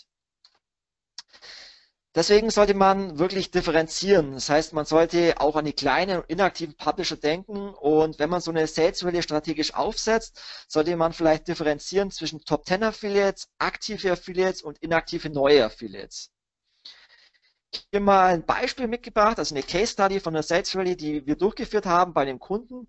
Da haben wir äh, separiert äh, erstmal eine Rally für alle aktiven Affiliates. Das heißt, alle aktiven Affiliates erhielten im Aktionszeitraum für zwei Monate eine Provisionserhöhung von 4 Euro. Und zusätzlich ähm, haben die drei Publisher mit den meisten generierten validen Sales in diesem Aktionszeitraum folgende Preise bekommen. Platz 1 eine Apple iPad, Platz 2 eine Playstation, Platz 3 ein Samsung Galaxy. Zusätzlich hat man dann nochmal die inaktiven und neuen Affiliates separat betrachtet. Das heißt, die haben letztendlich nicht angekämpft gegen die aktiven Affiliates. Und die inaktiven neuen Affiliates äh, wurden auch belohnt mit einer Provisionserhöhung. Und zusätzlich erhielt jeder inaktive Affiliate eine On-Top-Provision nach äh, folgender Staffel. Bei mindestens einem validen Sale 15 Euro on top, bei drei Sales 50 Euro on top und bei fünf Sales 100 Euro on top. Und dann gab es noch eine dritte Staffel, die hat man allerdings nur mit den Top-Partnern vereinbart. Die Top-Partner erhielten nochmal die individuelle äh, Provisionserhöhung. Und so hat man wirklich sehr sauber äh, drei Kategorien, Top-Partner, aktive Partner und inaktive neue Affiliates angesprochen. Das Ergebnis dieser Case Study war, dass die Publisher-Neuanmeldungen im Aktionszeitraum um 50 Prozent gesteigert werden konnten. Also es war wirklich ein Anreiz da, sich auch für neue Affiliates anzumelden. Der Umsatz konnte um 25 Prozent gesteigert werden und die Sales konnten um 28 Prozent gesteigert werden. Ähm, die Auswertung ist natürlich auch noch ganz wichtig bei so einer Sales Rally. Das heißt, äh, man hatte mit dieser Rally auch einen guten Hebel, um Aufmerksamkeit für das Partnerprogramm zu generieren, weil die Sales Rally wurde auch noch begleitet durch äh, eine groß an, angelegte Promotion-Welle äh, in den Affiliate-Netzwerken, auf 100 Partnerprogramme, affiliate-deals.de, affiliate-blog.de. Das heißt, man hat auch viel Werbung für diese Sales Rally gemacht, um damit Aufmerksamkeit für diese Sales Rally und das Partnerprogramm zu generieren. Zusätzlich wurden neue und inaktive Partner motiviert, eben ähm, das Partnerprogramm zu bewerben. Und auch aktive Affiliates äh, haben das Partnerprogramm im Aktionszeitraum prominent beworben. Hier auch nochmal ein Beispiel von der Sales Rally, die wir jetzt äh, vor kurzem zwischen Juli und September bei unserem Kunden Elto durchgeführt haben. Der Preis äh, für die Sales Rally war die Teilnahme an einem tollen Publisher-Event in Rhodos mit äh, All-Inklusiv, Flug, Übernachtung, Luxushotel, äh, einem Workshop äh, in Rhodos, Networking mit anderen Gewinnern und Top-Affiliates und einem tollen Rahmenprogramm. Äh, was musste man machen, um an dieser Sales Rally und letztendlich an äh, diesem Rodos-Trip teilnehmen zu können?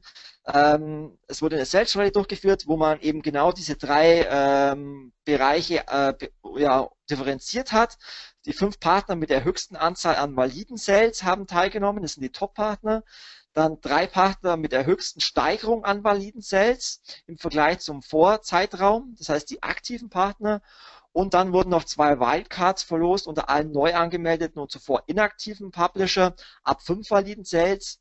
Und damit konnte man die inaktiven neuen Partner ansprechen. Das heißt, so kann man letztendlich einen Part eine Sales Rally strukturieren, um damit wirklich alle Kategorien ähm, der Publisher-Struktur anzusprechen. Was man auch machen kann, man kann auch mit Losen arbeiten. Das heißt, ich kann sagen, ähm, desto mehr Sales ein Affiliate generiert, für jeden Sale bekommt er ein Los und äh, ja, desto mehr Sales er letztendlich generiert, desto höher ist natürlich seine Gewinnwahrscheinlichkeit durch die Vielzahl an Lose auch einen Preis zu gewinnen. Das kann ich natürlich auch noch machen, um letztendlich ähm, ja fair gegenüber allen ähm, Affiliates zu vergüten. Kommen wir schon zum letzten Fehler. Ähm, die fehlende Kommunikation. Die Kommunikation ist ganz wichtig mit Feeds, ähm, weil man muss sehen, der Affiliate ist ein Online-Vertriebspartner eines Partnerprogrammes und deswegen erwarten äh, die Affiliates auch wirklich einen persönlichen Ansprechpartner.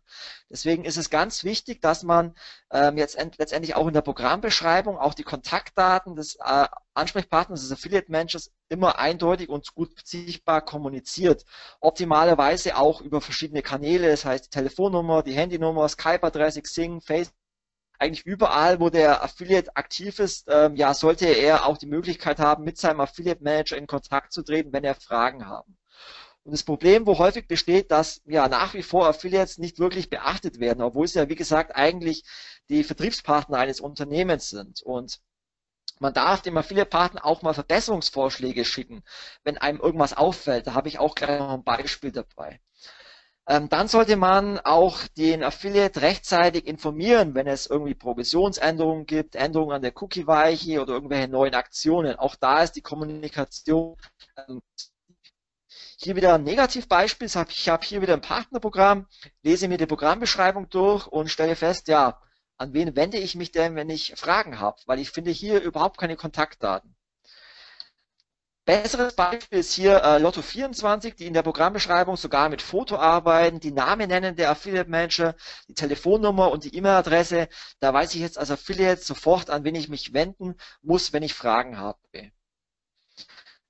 Äh, wie gesagt, spricht auch überhaupt nichts dagegen, ähm, den Affiliate mal proaktiv Verbesserungsvorschläge zu geben. Also wenn ich feststelle, dass ein Affiliate-Partner vielleicht nicht so gut konvertiert, ähm, da kann ich ihm einfach auch mal Tipps geben und sagen, okay, ähm, du hast jetzt ein ähnliches Publisher-Modell wie der Publisher XY, äh, Im Verhältnis zu einem anderen Partner ähm, hat dieser wesentlich mehr Klicks, äh, obwohl er eine ähnliche Webseite hat mit dir. Ich würde dir empfehlen, einfach Textlinks in dein Content einzubauen oder vielleicht den Banner auf, deiner auf deiner Seite in eine andere Kategorie zu bewerben, äh, weil du da vielleicht die Zielgruppe besser ansprichst. Also spricht überhaupt nichts dagegen, auch dem Publisher mal proaktiv Tipps zu geben. Und aus meiner Erfahrung wird äh, solche Tipps oder solche Empfehlungen auch immer sehr dankbar für den Affiliates auch angenommen. Dann ganz wichtig auch, wenn man Stornierungen hat, äh, das heißt, wenn äh, Provisionen storniert werden dem Affiliate, dann ist es ganz wichtig, auch immer einen Stornogrund anzugeben. Denn wie gesagt, der Affiliate liefert letztendlich Kunden in den Shop und deswegen sollte man dem Kunden, äh, dem, dem Affiliate auch sagen, warum letztendlich eine äh, Storno zustande kam, ob der Kunde nicht bezahlt hat oder ob der die Produkte zurückgeschickt hat. Und bei allen Netzwerken gibt es ganz einfach die Möglichkeit, einen Stornogrund anzugeben. Bei Affiliate gibt es ein Kommentarfeld. Ähm, bei Zanox gibt es ein Bemerkungsfeld, wo man einen Stornogrund angeben kann. Später kann man sogar aus einem verschiedenen ähm, ja, Stornogründen auswählen, welcher Grund ähm, jetzt zu einer Storno geführt hat. Also auch hier ist es wichtig, immer dem Affiliate ganz transparent zu sagen, äh, warum es zu einem Storno ähm, dann ist es auch ganz wichtig, immer zu analysieren, wie sich denn die einzelnen Affiliates entwickelt haben. Also wir machen das zum Beispiel nur ganz einfach äh, mit einer Pivot-Tabelle auf, auf Excel, wo man sich einfach monatlich ähm, ja die, die Sales-Zahlen anschaut der einzelnen Affiliates, auch netzwerkübergreifend und dann äh, mit einer Pivot-Vergleich einfach auch sehen kann, äh, ob denn jetzt die Sales bei einzelnen Affiliates zurückgegangen sind. Und wenn das natürlich der Fall ist, dann sollte ich natürlich sofort aktiv werden und äh, ja den Affiliate kontaktieren, was denn los ist, ob ich ihm irgendwie helfen kann, ob es einen Grund hat, dass ähm, die Sales rückläufig sind und dann versuchen natürlich mit dem Affiliate gemeinsam den Weg zu finden, ähm, die Sales wieder zu steigern. Und dann abschließend äh, bei der Kommunikation noch den Fall Parship, den ich immer als Negativbeispiel äh, mitbringe. Es ist schon ein paar Jahre her, ähm, da hat Parship mittlerweile sicherlich auch gelernt, ähm, aber trotzdem möchte ich den Fall äh, zeigen, weil er damals äh, ziemlich durch die Presse ging. Bei Parship war es so, dass sie damals abgemahnt äh, wurden. Sie haben irgendwie damals ein Gütesiegel verwendet, ähm, dass sie irgendwie, keine Ahnung, irgendwie das, das beste Datingportal waren in diese Richtung. Und sie wurden da abgemahnt von, von Wettbewerbern, ähm, dass sie das äh, Siegel eben nicht mehr verwenden dürfen. Und äh, Parship hat ähm, ja diese, diese äh, Verletzung letztendlich eins zu eins an die Affiliates weitergereicht äh, mit einer sehr heftigen E-Mail, nämlich wir fordern sie auf, diese Werbung noch heute einzustellen und uns dies schriftlich zu bestätigen. Unabhängig hiervon weisen wir sie schon jetzt auf Folgendes hin. Wir werden das mit Ihnen bestehende Vertragsverhältnis kündigen, sollten Sie die Verletzungshandlung nicht unverzüglich einstellen. Wir werden gerichtliche Schritte auf Einstellung der Verletzungshandlung bis hin zur Zwangsvollstreckung ergreifen, sollten Sie die Verletzungsverhandlung nicht unverzüglich einstellen. Wir werden Sie auf Schadensersatz in Anspruch nehmen. Und das ist natürlich eine sehr heftige äh, E-Mail, ähm, die man so in der Form sicherlich jetzt ähm, ja nicht vielleicht sofort verschicken sollte an die Affiliates. Vielleicht, da sollte man vielleicht ein bisschen mehr Fingerspitzengefühl in der Kommunikation ähm, verwenden. Und das Ergebnis dieser heftigen E-Mail war letztendlich, ähm, dass äh, verschiedene Portale darüber berichtet haben. Es hieß damals die Parship-Affäre, wie man mit, nicht mit seinen Affiliates umgeht, haben verschiedene äh, darüber berichtet. Und äh, das Ende vom Lied war, dass Parship in ihrem eigenen Blog äh, ja dann eine Entschuldigung gepostet haben in eigener Sache.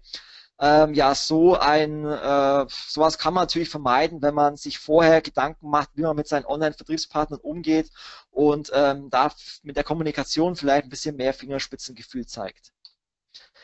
Ähm, deswegen hält die Kommunikation mit den Affiliates ist letztendlich das A und O kommen wir eigentlich auch schon zum Pfad dieses Webinars, der, der fünf größten Fehler im Affiliate Marketing.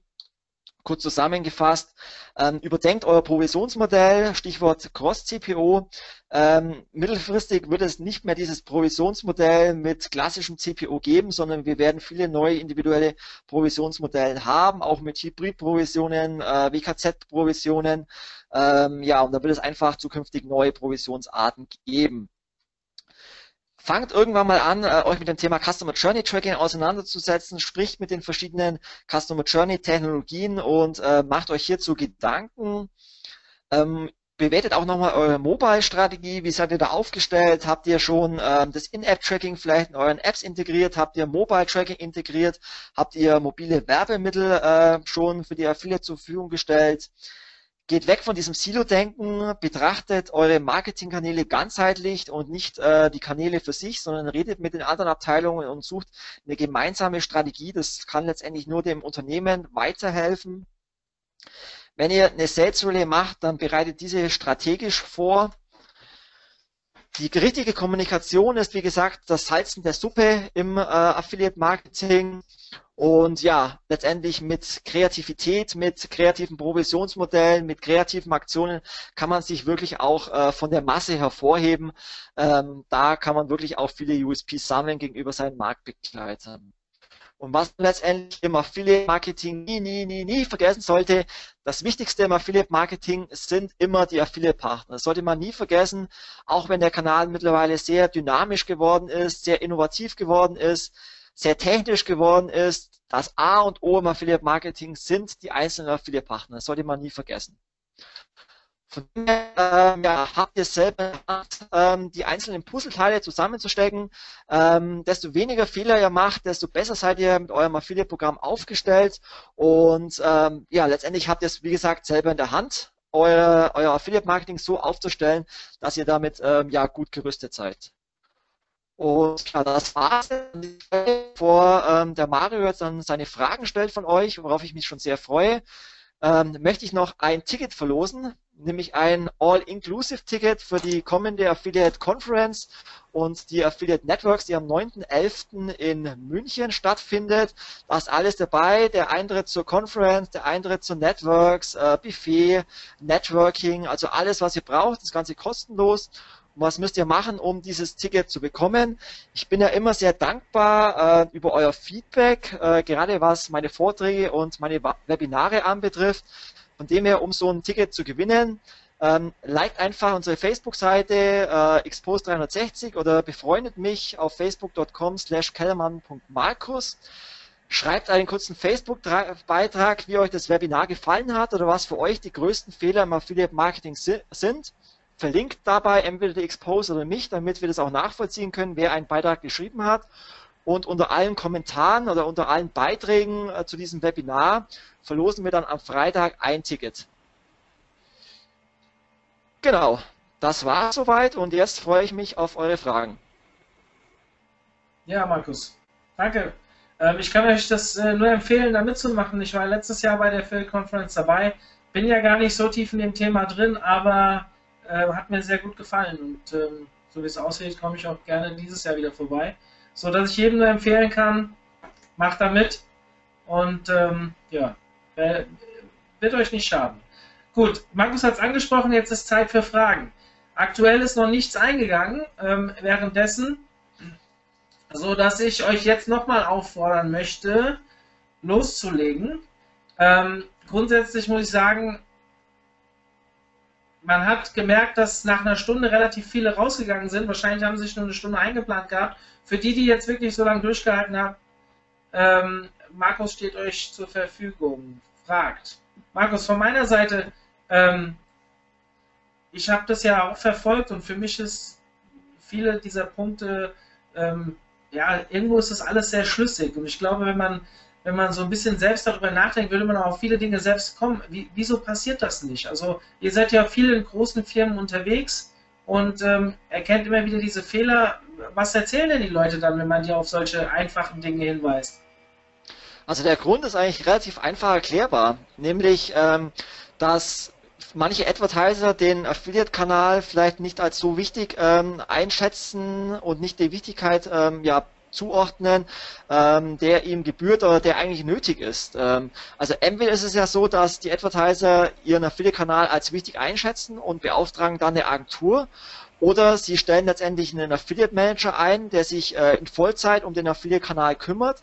Aber es ist eben nach wie vor so, dass ähm, Affiliate Marketing halt nebenbei äh, von den Mitarbeitern betreut wird. Aber Affiliate Marketing ist eben halt mittlerweile so komplex und so vielfältig, und man arbeitet mit so viel ähm, ja, Affiliate-Partnern zusammen, dass man halt Affiliate-Marketing nicht mehr so nebenbei machen kann. Und wenn man es nebenbei macht, ähm, dann passieren eben diese Fehler, weil man sich halt in diese Tiefe gar nicht in die Thematik einarbeiten kann, ähm, vielleicht viele dieser Fehler einfach gar nicht weiß, äh, weil man sich vielleicht nicht fortbildet in dem Bereich und ja, dann passieren eben solche Fehler.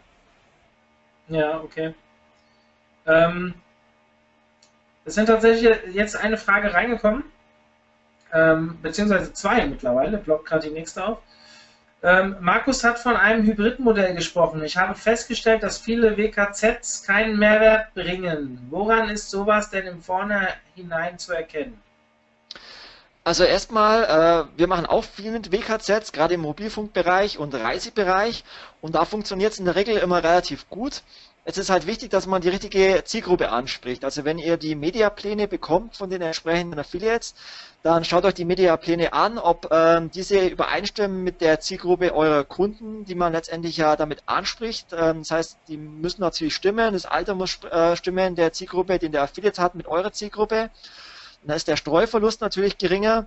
Dann muss es saisonal natürlich passen. Dann sollte das Produkt die Aktion letztendlich natürlich auch Kunden ansprechen. Und ähm, dann ist eigentlich meine Erfahrung, dass die WKZ-Platzierungen eigentlich gut funktionieren. Es kommt natürlich auch ab und zu mal, mal vor, dass vielleicht eine WKZ-Aktion vielleicht nicht so gut funktioniert. Da muss man sicherlich auch mal testen, was funktioniert und was nicht und vielleicht das ein oder andere auch mal Lehrgeld ähm, zahlen, äh, was sich dann allerdings bei einer anderen Aktion dann relativ schnell wieder amortisiert. Ähm, was wir immer machen letztendlich, wenn wir einen Kunden so eine Aktion machen, wir ähm, gestalten selber einen Mediaplan, einen Affiliate-Mediaplan, ähm, schreiben doch ganz genau rein, welche Aktionen gut funktioniert haben und welche nicht. Und dementsprechend entscheiden wir natürlich dann in der Folgezeit, äh, welche Aktionen wir wiederholen und welche nicht. Hm, okay. Ähm, nächste Frage. Hi Markus, würdest du einem Affiliate mit knapp 200 bis 250.000, ich nehme mal an, Besuchern oder wie auch immer, hat er nicht geschrieben, empfehlen, auch eine Agentur wie die deine zu kontaktieren, beziehungsweise mich mit einer Agentur zu besprechen? Also ein Affiliate, meinst du? Ja, warte, hier geht's noch weiter. Ähm, ob diese Kunden aus den Themen, ob, ob solche Agenturen aus diesen Themenbereichen auch Kunden haben und äh, gegebenenfalls individuelle Kooperationen eingehen kann. Ja, auf jeden also Fall. Also der Größe das schon relevant ist. Vielleicht erklärst du uns mal ab, wann es vielleicht relevant ist, mit Agenturen zusammenzuarbeiten. Also äh, die Frage war jetzt, glaube ich, von dem Affiliate-Partner aus, wenn ich es richtig verstanden habe. Ja, ich muss zugeben, Hi Markus, ich lese es nochmal vor. Hi Markus, würdest du einem Affiliate mit knapp 200 bis 250k ja, ja, ja. Also die. Frage kommt, die Frage kommt wohl von dem Affiliate. Ähm, da macht es auf jeden Fall Sinn, gerade also mit einer Agentur zum Beispiel zu sprechen, weil ja ähm, die Agenturen ähm, in der Regel mehrere Partnerprogramme betreuen. Und ähm, also was, was wir tagtäglich machen, dass wir ähm, tagtäglich mit, mit den großen Affiliates und auch mit den kleinen Affiliates, ähm, auch mit Affiliates mit, mit 200.000 oder weniger Besuchern im Monat in Kontakt sind ähm, und natürlich bietet es sich an, auch für den Affiliate mit Agenturen zu sprechen, weil äh, wenn den Agenturen die Mediapläne bekannt sind, dann können die Agenturen natürlich auch ihren Kunden, also den Advertiser, wesentlich besser die, ähm, ja, die, die Werbeflächen der Affiliates anbieten. Und ähm, die Agentur kann letztendlich auch dem Affiliate ähm, bestimmte Aktionen oder Partnerprogramme empfehlen, die zur Zielgruppe des Affiliates passt. Ähm, natürlich kann nicht jede Agentur alle Affiliates, äh, die es da draußen gibt, kennen. Wir haben vorhin gelesen, es gibt 110.000 aktive Affiliates. Von dem her äh, sind wir Agenturen auch immer ein bisschen darauf angewiesen, ähm, dass die Affiliates auch auf uns zukommen. Aber es kann nie schaden, ähm, wenn ihr als Affiliates einfach mit den Agenturen Kontakt aufnehmt, einfach mal euer Affiliate-Modell ähm, ja, vorstellt, Mediaplane schickt und äh, für die Agenturen ist sowas immer sehr hilfreich, weil man dann natürlich den Kunden, den Advertisern wieder neue Maßnahmen vorschlagen kann. Also von dem her, äh, der neue Podcast, der heute rausgekommen ist, ähm, aus Termfrequenz, also neue Affiliate Music Ausgabe, gibt es hierzu übrigens auch ein, ein, Interview, was dazu sehr gut passt. Äh, ich habe nämlich einen äh, Blogger interviewt, der äh, eben vor einigen Monaten das Affiliate-Modell verlassen hat und mittlerweile äh, nicht mehr Affiliate einbindet, sondern Google AdSense. Und äh, der Grund für ihn war, dass die Kommunikation äh, zwischen ihm und dem äh, Advertiser ja sehr gestört war und äh, wie vorhin schon erwähnt, die Kommunikation ist das A und O. Ja, okay. Ähm, ja, jetzt kommt hier mehr rein. Ähm, gibt es gute aktuelle Literatur zu Affiliate Marketing, die du empfehlen könntest? Also gibt es zwei interessante Bücher, Affiliate Marketing Insights Teil 1 und Teil 2. wobei, wobei die, äh, muss man ganz klar sagen, eher an, an, das, äh, an die Fortgeschrittenen ähm, geht. Das heißt, ähm, für Partnerprogrammbetreiber vor allem, nicht an, an Affiliates. Ähm, es gibt noch ein sehr gutes Buch vom Tibor Bauer, ähm, Affiliate Marketing für Einsteiger oder so ähnlich. Müsst ihr mal bei Amazon äh, schauen. Ähm, dann gibt es ein sehr gutes Buch von Projector, gibt es auch als kostenloses E-Book. Ähm, das sind so die Bücher spezialisiert auf Affiliate Marketing, die ich da empfehlen kann. Ähm, wenn jetzt die Frage von dem Affiliate kommt, da ist es sehr schwierig. Also da interessiert natürlich sicherlich den Affiliate auch, was sich so im Affiliate Marketing tut. Aber den meisten Affiliates äh, empfehle ich dann doch eher ja, Bücher zum Thema äh, SEO oder SEA, äh, sich damit zu beschäftigen, weil den Affiliates geht es ja dann eher darum, äh, wie bringe ich Traffic auf meine Seite. Gut, dann Jemand eine Frage direkt zu dem Gewinnspiel. Soll man den Rezensionspost auf der eigenen Seite bei Facebook machen oder direkt auf der Expose-Seite? Ich glaube, es war auf der eigenen Seite und bitte Markus Kellermann verlinken. Habe ich das richtig genau. in Erinnerung?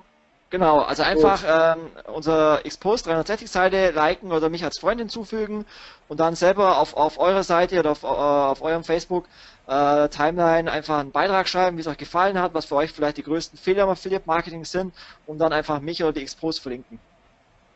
Alles klar. Dann Thema Podcast. Gibt es den nicht mehr über Apple? Frage zu rechnen. Doch, gibt es auch bei iTunes. Einfach bei iTunes nach Affiliate Music äh, suchen. Ob die neue Ausgabe von heute da jetzt schon drin ist, kann ich nicht sagen, aber alle anderen Ausgaben sind drin. Okay. Und die letzte Frage, die hier reingekommen ist, hi Markus, nochmal zum Thema WKZ. Ich buche ab und zu WKZs und besonders bei den großen Publishern lohnt sich das in der Regel schon. Allerdings wollen die meisten Publisher immer Gutscheine zu den WKZs haben. Diese bekomme ich sehr selten. Was hältst du von Gutscheinen? In Kombi mit WKZ oder Publisher exklusiv oder oder oder? Oder, oder, oder ist natürlich relativ viel. Also zu dem Thema könnte man wahrscheinlich selber ein Webinar machen, also das ganze Thema Aktionsplanung. Ähm, wie vorhin schon erwähnt, also es muss nicht ein Gutschein sein. Also ich kenne das Thema äh, Gutscheine in Verbindung mit WKZ. Ähm, wenn ihr ein gutes Endkundenprodukt habt, was äh, unschlagbar am Markt ist, was vielleicht sehr ähm, äh, preissensitiv ist, wo es vielleicht in der Preisordnung sonst nirgends gibt, zum Beispiel im Mobilfunkbereich kennt man es, ein iPhone für 10 Euro oder für 9 Euro oder für 1 Euro ähm, dann kann man das natürlich auch in Verbindung mit einem WKZ auf einer Startseite oder einem Newsletter äh, bewerben. Da brauche ich nicht unbedingt einen Gutschein. Also, aber was ich natürlich schon sagen sollte, ähm, es bringt natürlich nichts, einfach nur auf der Startseite oder im Social Media Kanal eines großen Affiliates platziert zu werden, wenn dann letztendlich das Produkt oder äh, letztendlich ja so schlecht ist, dass es kein Kunde kaufen würde. Das bringt natürlich nichts. Es muss natürlich immer ein gutes Produkt, ein guter Preis und eine gute Aktion sein in Verbindung mit einem WKZ. Über ein WKZ schaffe ich es letztendlich auch nur, ähm, die äh, zusätzliche Reichweite eines Affiliates ähm, ja sozusagen zu erkaufen. Man muss sehen, dass zum Beispiel ein Sparwelt als Beispiel ja nicht nur seine Seite sparwelt.de hat, sondern er hat ja die Möglichkeit, das Produkt auch auf der Startseite zu platzieren. Er hat die Möglichkeit, das Produkt in seinem Newsletter-Verteiler zu platzieren. Er hat die Möglichkeit, das Produkt in äh, seiner Social-Media-Kommunikation zu platzieren. Und um diese Sonderplatzierungen, um diese Reichweite zu erhalten, muss ich einen WKZ bezahlen. Okay. Die Userin, ähm, die diese Frage gestellt hat, hat kurz auf dein, ich glaube, äh, das Schlagwort, da könnte man ein eigenes Webinar draus machen, gesagt, mach doch mal. Und äh, dieselbe Anfrage gibt es zum Thema Tracking. Also du siehst, wir haben noch viele Webinare, die wir halten müssen.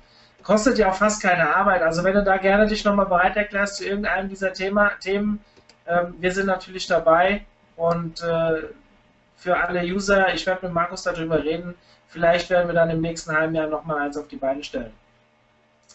Ähm, ansonsten ist jetzt nichts reingekommen oder ich habe was überlesen, aber ich gehe nochmal gerade durch.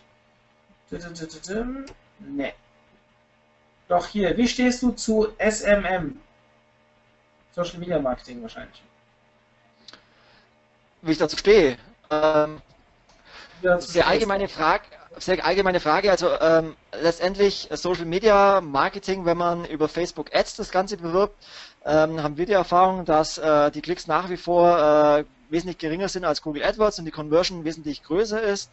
Ähm, wir haben auch sehr gute Erfahrungen mit äh, Facebook-Fanseiten, die, ähm, sagen wir mal, ihre Posts ab und zu mal mit Affiliate-Marketing monetarisieren. Da gibt es mittlerweile sehr große äh, Facebook-Communities, äh, die sehr große Reichweiten haben, von teilweise 500.000 Fans bis äh, teilweise mehrere Millionen Fans. Das sind Facebook-Seiten aus, ähm, aus dem Spaßbereich, aber auch ganz gezielt irgendwelche ähm, Auto-Communities oder ähnliches. Ähm, da muss man auch ganz individuell mit den, äh, mit den Seitenbetreibern, äh, mit den Community-Betreibern sprechen, um da individuelle Deals zu erreichen. Da muss man in der Regel auch häufig ein WKZ ähm, bezahlen, um dann hier einen Post zu bekommen, aber auch über Social Media lässt sich ähm, ja, Affiliate Marketing nutzen, um eine zusätzliche Reichweite zu generieren. Hm. Gut, Markus. Ähm, vielen, vielen Dank für deine Zeit und für den Vortrag. Also jetzt kamen ja doch noch ein paar Fragen rein und das Ganze ist jetzt mittlerweile, sind wir bei oh, fünf, oh, schon bei 80 Minuten. Super, das ist, glaube ich, unser längstes Webinar, was wir bisher hatten. Ähm, vielen, vielen Dank. Danke ich auch. werde diese Aufnahme ähm, jetzt gleich anhalten und werde dann die Aufnahme morgen oder spätestens übermorgen im Club online stellen. Ihr seht unten im Chat die URL, wo ihr das abrufen könnt. Die Aufzeichnung, äh, die Präsentation gibst du mir, nehme ich an, oder? Ja, ja, klar, kannst du haben. Ja, super. Dann stelle ich die auch zum Download dort zur Verfügung. Natürlich könnt ihr euch die im Video anschauen, ihr könnt es aber euch dann noch als PDF runterladen, ganz wie ihr wollt. Ich habe noch an der Stelle eine äh, Sache zu verkünden. Wir werden jede Menge neue Webinare aufsetzen. Die sind gerade noch nicht online, aber in den nächsten zwei, drei Tagen werden fast bis zu zehn neue Webinare online gehen. Schaut mal rein, ich werde auch ein Newsletter verschicken. Ähm, dementsprechend, es bleibt interessant in den nächsten zwei, drei Monaten, so dass ihr, ja, wie gesagt, immer mal kurz bei uns vorbeischauen solltet oder euch bei uns im Newsletter anmelden, dann bekommt ihr das auch alles per E-Mail. Danke für eure Zeit. Markus, nochmal ein letztes Mal danke an dich und ja, ich wünsche euch eine schöne Restwoche. Bis dann. Ja, danke auch. Ciao.